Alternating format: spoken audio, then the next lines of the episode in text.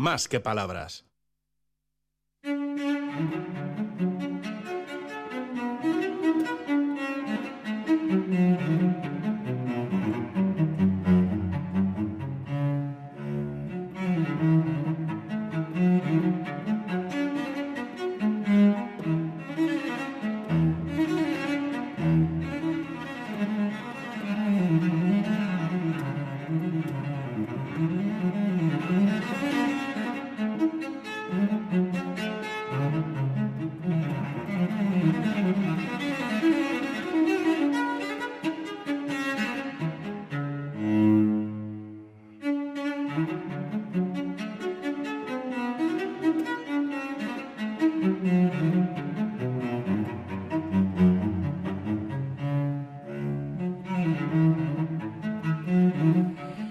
Volveremos a Bach. Ahora de momento lo pisamos, así entre comillas, como decimos en la radio, para recibir a Xavier Bañuelos, que ya está aquí sobre el terreno que es un terreno un poco transformado porque él ha estado ya de cena rusa y viene hoy a los estudios centrales aquí a, Más que Palabras en Radio Euskadi. ¿Qué tal estás, compi? ¿Bien? Eso, bueno, sí, ¿Todo bien? Estupendamente. Él en manga corta, los demás con carámbanos en las orejas, como siempre. Es un nombre que nos da muchísima envidia. ¿Por qué has elegido Bach para empezar? Pues porque así es como suena la Caurán de la suite para cello número 6 de Bach. Esta maravilla. Pero, pero, no en cualquier sitio, sino en la iglesia Santa María de la Asunción del monasterio de Siorcha. ¿eh? este fluir de, notas barrocas, ¿no? un fluir delicioso pues en un marco acústico y estético que yo creo que es inmejorable, ¿no? Pero bueno, también hay que decir que esta sonoridad tan bella se debe al genio del bilbaíno Asier Polo, que es quien maneja el arco del violonchelo. Y es que, claro, hoy nos vamos a Siorcha Bolívar a visitar dos de sus elementos patrimoniales más emblemáticos, que son la antigua colegiata y el Museo Simón Bolívar. Bueno, pues eh, aquí, eh, en este programa, normalmente a Xavier le precede Gorka Belamendía. Hoy nos hemos ido a Perú con Martín Ibarrola, pero eh, se preguntarán los aficionados a la naturaleza y a las aves, que no lo he dicho antes, y perdona que haga este paréntesis, Xavi. Sí, sí, te entiendo que se le echa de menos. Claro, claro que se le echa de menos. Gorka a lo mejor está escuchando, no lo sé, porque es un hombre madrugador, pero el COVID no le ha dado tregua en esta ocasión, lo ha esquivado, como él me decía, lo ha esquivado durante tres años, pero ha tocado.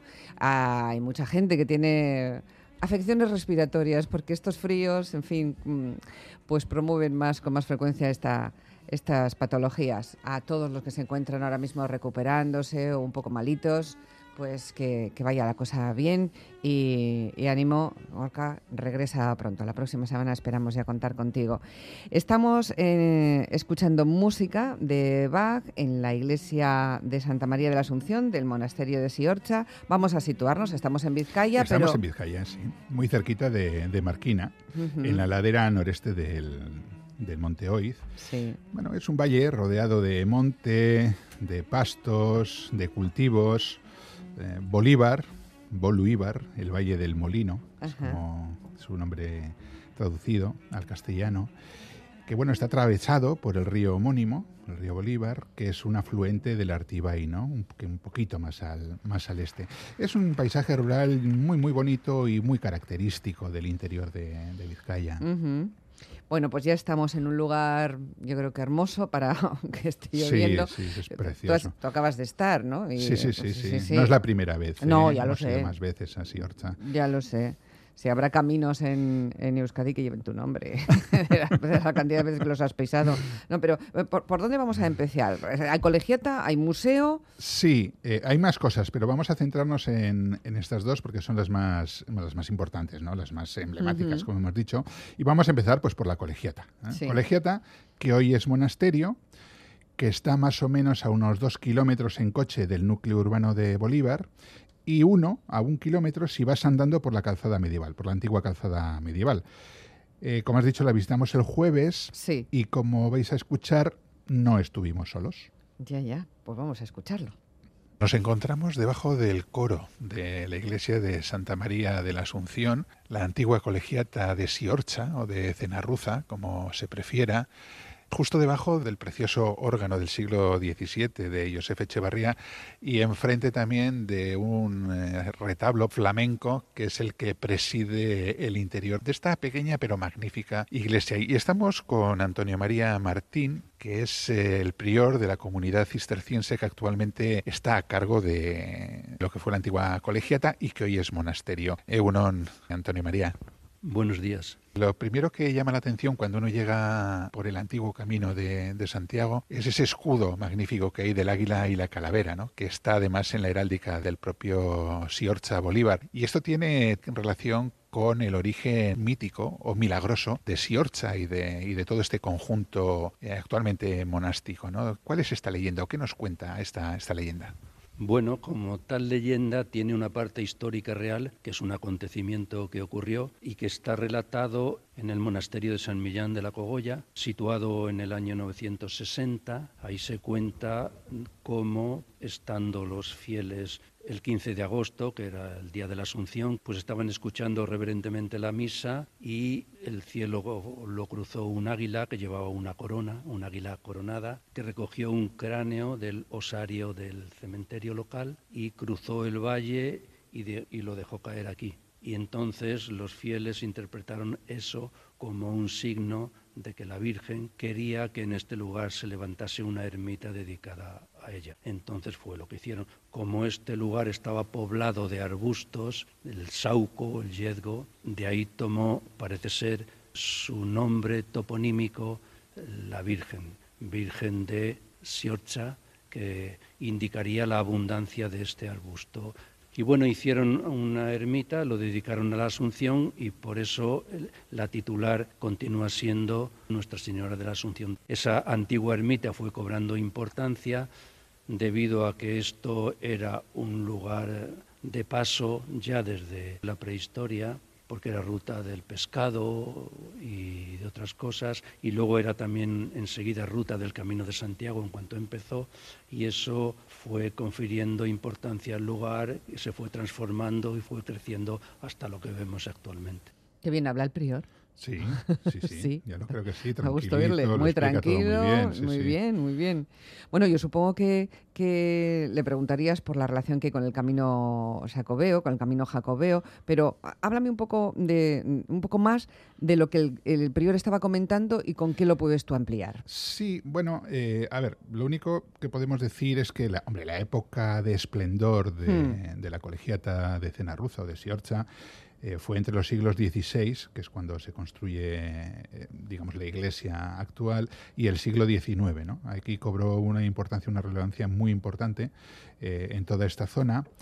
A partir del siglo XIX entra en decadencia, de hecho, se abandona eh, y a lo largo del siglo XIX y siglo XX sufre una serie de incendios que prácticamente la dejan ruinosa, hasta que en 1988 la Diputación Foral de Vizcaya toma cartas en el asunto, decide restaurarla y luego, pues como esto no, lo ha contado el prior, pero nos lo contaba nosotros, decir, es que teníamos un monseñor Uriarte que era un verdadero cabezón y tozudo y se empeñó, se empeñó, se empeñó en que la colegiata fuera de nuevo habitada y estuvo dando la tabarra durante no sé cuánto tiempo al monasterio de la Oliva hasta que por fin consiguió... ¿En serio? Sí, hasta que por, fin consiguió que un grupito de monjes cistercienses vinieran a hacerse cargo de, ella. ¿no? Entonces, entre la Diputación y monseñor Uriarte hicieron que de nuevo cobrara, cobrara digamos, este esplendor que tiene la cena rusa, que realmente es mucho, ¿eh? porque aunque el conjunto es pequeñito, como ha dicho él, la verdad es que es muy, o como lo va a decir luego, es muy bonito.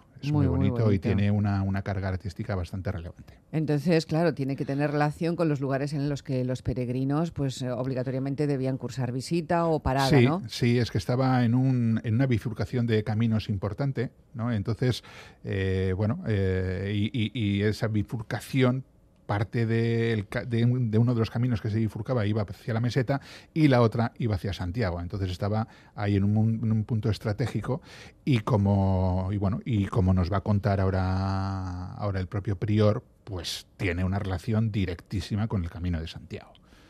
Cenarruza, quizá comparado con otros monumentos, pues no es muy grande, pero tiene una raíz religiosa antiquísima, siglo X, una cosa que empieza embrionariamente muy pequeñita, pero tan antigua, tan enraizada en el medievo originario más primitivo y luego enseguida con el Camino de Santiago, porque como sabemos que el Camino del Norte, el Camino de la Costa, es más antiguo que el Camino francés, pues por aquí enseguida empezaron a venir peregrinos, en número cada vez mayor, y entonces tiene toda esta raíz histórica antiquísima que ha ido evolucionando con la historia misma luego ya del Camino de Santiago.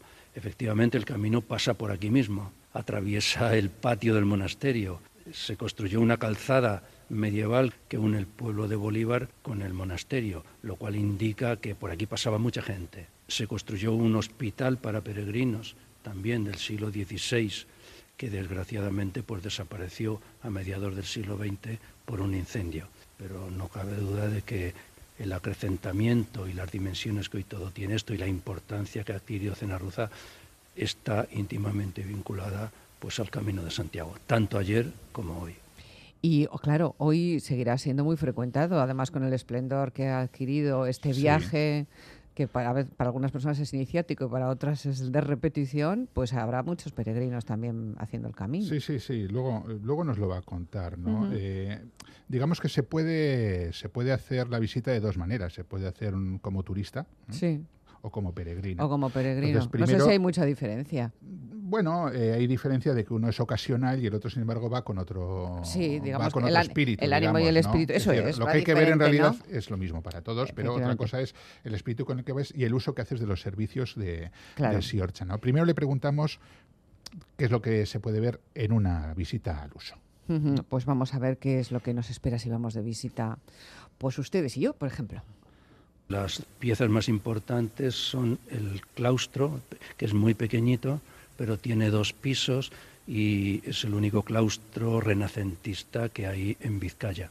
Y luego está el órgano de Cenarruza, es la, joya, es el órgano barroco más antiguo del País Vasco y uno de los más antiguos de España. Órgano ibérico que se extendió mucho por la península y también por América y es uno de los pocos ejemplares completamente operativos que todavía se conservan. Y luego pues es la iglesia, la iglesia es gótico tardío, de una única nave ancha, estilo salón, y el, mismo retablo pues también tiene su valor, es muy rústico, pero conserva su primitivismo, que le da su encanto, porque no está retocado, conserva el tono eh, primitivo que tiene dedicado a la imagen de la Asunción, la Virgen de la Asunción arriba, en el centro del, retablo está la Virgen de Siorcha y luego las cuatro pinturas alrededor que son escenas de la Virgen, es decir, todo él está dedicado a la que es la titular de esta, esta iglesia que es la Asunción.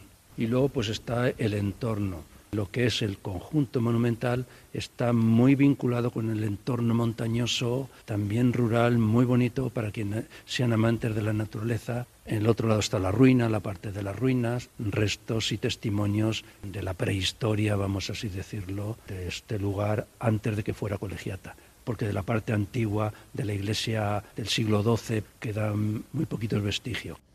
¿Tú destacarías algo más? Que... Sí, sí, a mí, por ejemplo, me gustó mucho el pórtico, que es un pórtico grande, es muy típico de las iglesias vascas, ¿no? con ese entramado de madera, pero tiene una serie de grabados con motivos solares, ¿no? y además en la entrada hay una labra de una cabeza de lobo que enseguida llama la atención, ¿no? es espectacular, tiene también sus significados míticos y demás. Y luego una de las vigas, ¿eh? que hace que está a modo de dosel, está tallada como si fuera una pequeña virguería. ¿no? Luego, en el mismo pórtico, eh, o sea, lo que es la portada ojival gótica, eh, bueno, está lo que es la entrada con sus arquivoltas desnudas, pero tiene un tímpano con una, con una escultura de Cristo Majestad, eh, flanqueado de ángeles, pero qué curioso, eh, porque digo, digo escultura, porque es casi es de bulto redondo, no es el típico tímpano de bajo relieve, ¿no? entonces llama la atención. Y luego, si acaso, también destacaría la entrada con esa, esa calzada empedrada y el Vía Crucis del siglo XVI, ¿no? es una entrada preciosa.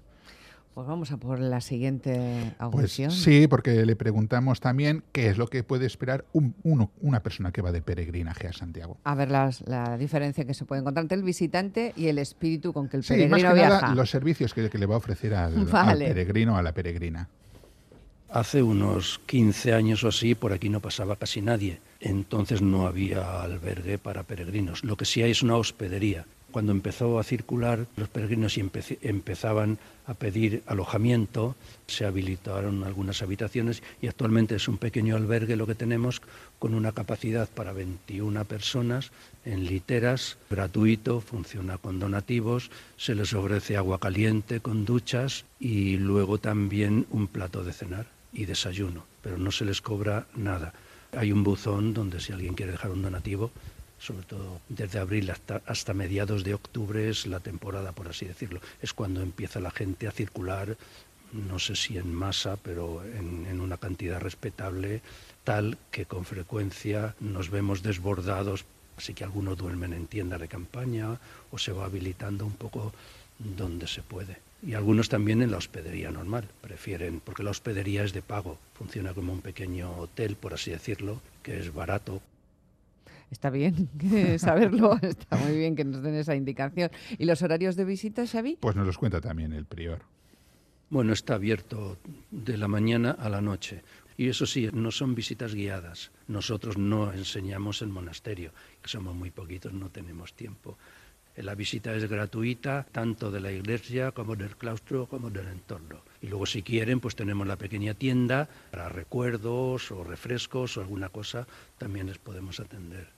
Nosotras sí hemos tenido visita guiada con Antonio María, el prior de la comunidad cisterciense y al cual le agradecemos enormemente que haya tenido a bien estar con nosotras esta mañana y mostrarnos esta auténtica maravilla que es Siorcha. Millasker, Antonio María. Nada, muchas gracias a usted.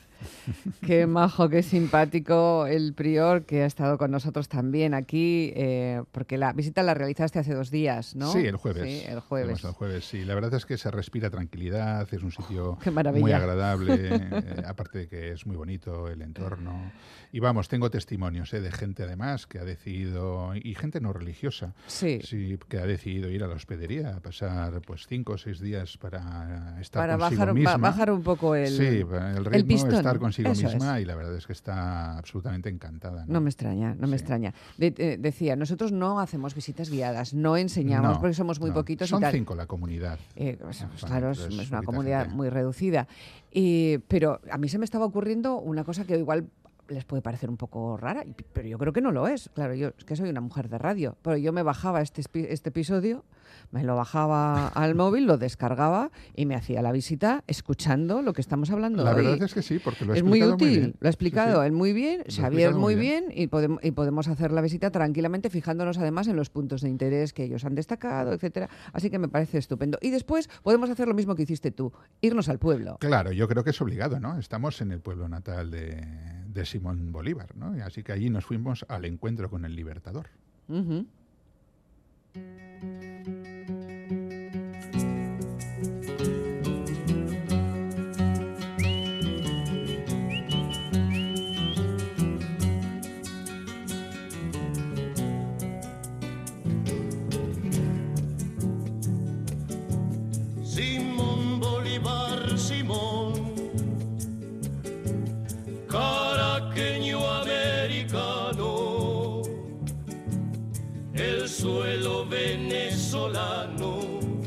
Estuviste en el museo, ¿no?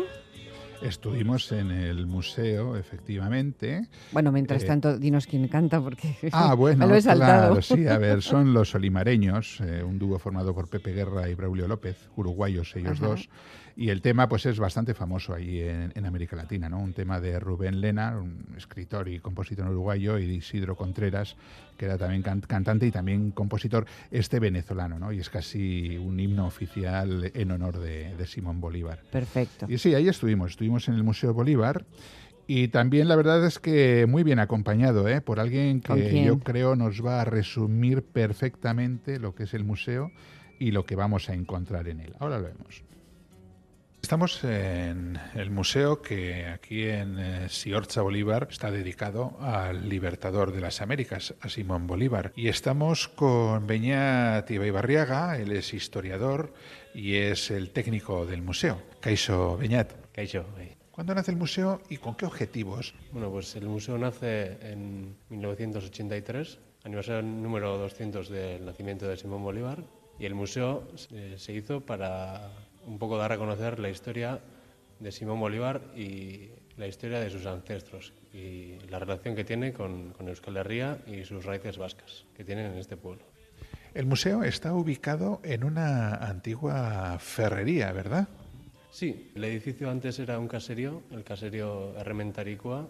Como dice el propio nombre en euskera, había una ferrería aquí. Por ejemplo, en la entrada podréis encontrar un pesebre que pertenecía al caserío y en el primer piso antes estaba la ferrería en sí. Hoy en día podremos encontrar una maqueta de lo que sería la ferrería el edificio podría estar lejanamente relacionado con la familia de Simón Bolívar. Sin embargo, lo que es el Bolívar Jaureguía, el, el Palacio de los Bolívar, está un poquito más arriba, ¿verdad? Eso es. El edificio podría estar relacionado con los ancestros de Simón Bolívar, ya que el antepasado de Simón Bolívar, que era vecino de aquí, tenía como segundo apellido Hermentaricua, pero la casa en la que vivían está ubicada en la plaza, al lado del ayuntamiento, y se conservan hoy en día dos trozos de ventana del año 1520.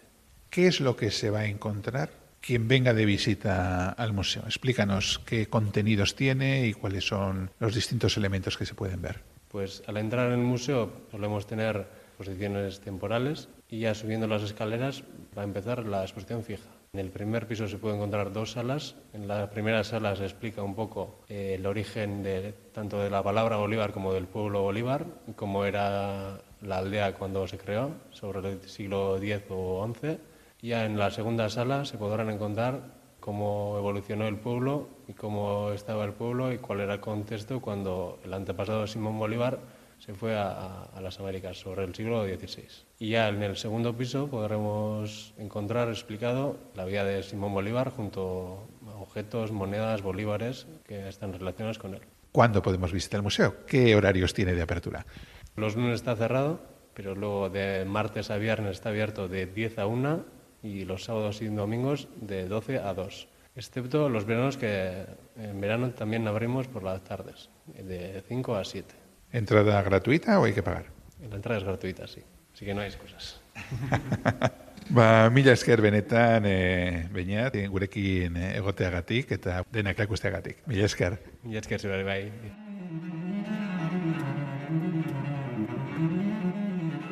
Pegadito a la colegiata pasa un camino de Santiago. Esa zona hay que verla. Además suele haber unos conciertos de órgano en la colegiata preciosos. Las y los oyentes que nos llaman y nos escriben así para compartir este paseo matinal de los domingos. Eh, Elizabeth, que es montañera, nos escribe, Xavier, y dice, montañera desde hace 30 años, vamos bastante a Cenarruza, y os quiero decir que me he enterado de los detalles de la iglesia hoy, o sea que no puede, evitar, no puede evitar sentirse un poco ignorante, nos dice, pero yo creo que contenta por haberse enterado de estos detalles, y nos aconseja parar en Marquina a la vuelta en la pastelería Tate a comer un bollito de mantequilla. La próxima vez no me lo pierdo. Hombre, ni eso, ni los conciertos de ni órgano. los conciertos ¿eh? de órgano de los que hemos hablado que aquí en el, varias el ocasiones. órgano es fantástico. ¿eh? Y hay que decir que este tipo Mm. de órgano ibérico se inventó aquí, en el País Vasco, por un franciscano de Lequeitio que se llamaba eso, Josef Echevarría. Casi nada. Y al aparato, al aparato órgano, ¿eh? Este que, que es uno de los poquitos que suenan y que resuenan así de bien, eh, porque está completamente operativo, como nos decía el prior de, de la colegiata. ¿Y qué más les iba a decir? Ah, que no, que no dejen de apreciar la antigüedad de ese retablo que conserva ese espíritu porque ahora que les pintan la cara a todas las vírgenes, en fin, que esa gracia de lo antiguo que no, que no se pierda. Un beso como siempre, gracias por el paseo Xavier hasta dentro de una semana. Pues nada, aquí estaremos. Y ahora las noticias que no serán tan buenas como estas, seguro. Venga.